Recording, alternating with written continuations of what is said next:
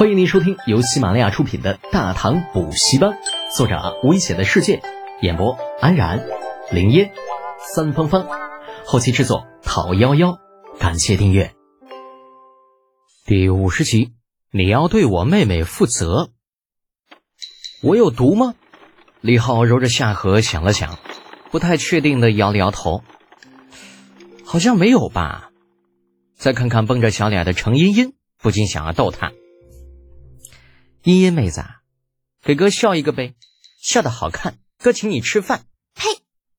程茵茵丢给李浩一个大白卫生眼。李德姐，你什么时候能不那么庸俗啊？果然是社会小白呢，一点都不禁逗。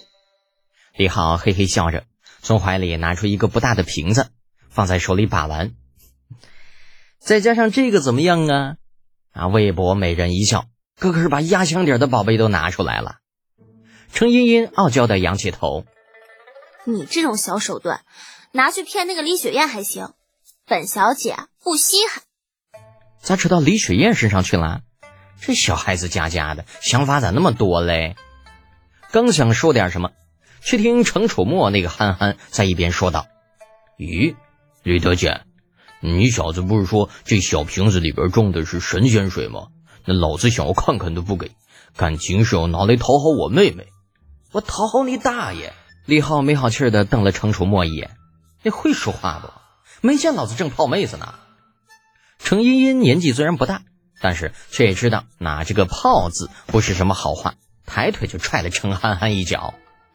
有你这么当大哥的吗？别人欺负你妹妹，你也不管管？程楚墨这个冤枉啊！看看这个，又看看那个，耳边传来李振古井无波的调侃声：“可以。”人家小两口打情骂俏，跟你个憨货有啥关系？老老实实看热闹不行吗？非要横插一杠子。几乎同一时间，李浩与程茵茵异口同声：“你也闭嘴！”那如此默契的节奏，在李浩看来并没有什么，碰巧而已。当然了，如果放在平时，程茵茵也不会觉得有什么。但是有了李振之前说的那句“小两口”，程家大小姐难免想的多了一些。俏脸竟是难得的飞起两朵红云，狠狠的一跺脚。你们三个没一个好东西。李浩哭笑不得的掂了掂手里那小瓶子，想想自己的初衷不过是想要逗小姑娘开心啊，结果被两个损友这么一搞，却弄得像是真发生了什么一样。感慨之余，不禁喃喃自语：“哎呀，天下本无事，庸人自扰之。”不讲。程茵茵那小丫头耳朵尖得很，李浩虽然声音小，但依旧被她听了去。傲娇的小姑娘只以为李浩是在说自己自作多情，那气得眼圈瞬间就红了，眼底含在眼眶之中。李德姐，你什么意思啊？本小姐好心来接你们三个，不是送上门让你糟践的。呃，李浩没有想到这小姑娘如此不禁逗。尴尬之余，看看手里那小瓶子，抬手递了过去。茵茵妹子，啊，刚刚那两个混蛋的话，你别放在心上啊。这个小东西呢，其实本来就是要送给你的。那个，本姑娘不稀罕你送的东西。李浩话没说完，正闹小脾气的程茵茵挥手就挡了出去。一个没防备，一个没注意，两人的手就这么撞到了一起，那精致的小瓶子瞬间就飞了出去。程茵茵没有想到自己随意一打，竟然会有这样的结果。再想去抓回来，已经来不及了。这小瓶子划过一道漂亮的弧线，落在车厢的地板上，啪的一声摔得粉碎。一股说不出的香气顷刻充斥了整个车厢。这小姑娘当时就慌了，看向李德简：“德姐，我我不是故意的。”呃，算了。李浩也没有想到会有这样的结果，无可奈何的拍了拍肩膀。反正我也是送你的东西，你喜欢怎么处理，那都是你的事情。不是我，我真的是不小心。我程茵茵是真心实意的想要道歉，可一时间又不知道该怎么说，啊，急得两只手都不知道应该放在什么位置了。而偏偏程楚墨这个憨憨呐，在边上加了一句：“哎呦喂，我的亲妹子！”嗯，这东西可是李德简那小子折腾了整整五个晚上才弄出来的，那平时我跟李振想看一眼都难，你怎么就给说一了呢？那原本在懊悔的程茵茵啊，这下更难受了。想到李浩五个晚上不眠不休准备出来的礼物被自己随手打得粉碎，那心里那份难过就别提了。在古代讲究的是父母之命，媒妁之言。那自从老程上次表态说想让程茵茵嫁入李家之后，程大小姐虽然嘴上说着不愿，但是心里其实已经认命了。再加上后来李浩的种种表现，使得他在程茵茵的眼中变得不再像以前那样不可接受。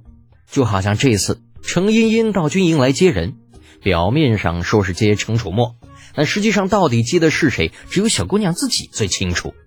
不得不说，这还真是一个美丽的误会。误会的起始点就是因为李浩嘴贱。那刚刚打碎的小瓶子里装的，其实就是李浩闲得无聊的时候用酒精弄出来的花露水儿。